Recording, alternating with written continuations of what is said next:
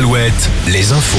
Présenté par Fabienne Lacroix. Bonjour. Bonjour Nico, bonjour à tous. Une disparition inquiétante dans le département de la Vienne. Celle d'une femme domiciliée à Saint-Pierre-d'Exideuil. La sexagénaire a quitté son domicile lundi après-midi pour aller se promener à pied malgré des difficultés à se déplacer. Depuis, plus de nouvelles. La disparue est partie sans téléphone ni papier d'identité.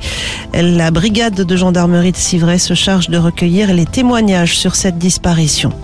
Et puis à Angers, une enquête est en cours après la découverte d'un squelette en début de semaine dans le quartier de Montplaisir.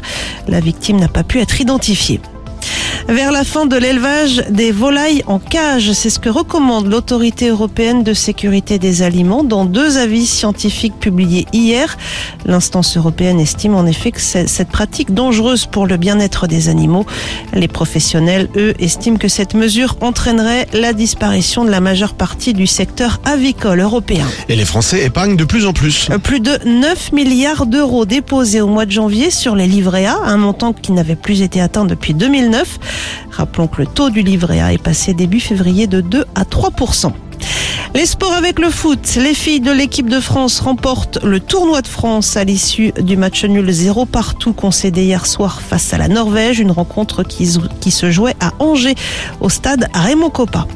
En volée, Poitiers décroche son billet pour les demi-finales de la Coupe de France après sa victoire 3-7 à 2 hier à 7. Tours, Nice et Narbonne sont également qualifiés pour le dernier carré. C'est fini en revanche pour Saint-Nazaire. Et puis, une semaine après son lancement, la billetterie pour les prochains Jeux Olympiques de Paris tourne à plein régime. Plusieurs sports comme le BMX, l'escalade ou l'escrime sont déjà en rupture de stock dans cette vente qui se fait par pack de 3 billets minimum, ce qui provoque une certaine frustration sur les réseaux sociaux. 3 millions de billets ont été mis en vente sur 13 millions au total.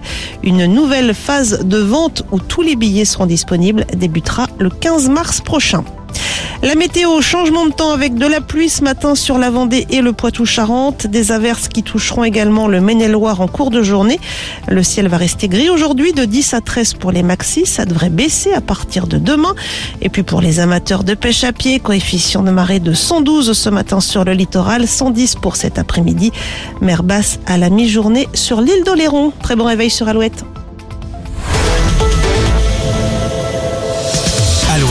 Alouette. Le 6-10. Le 6-10. De Nico et Julie.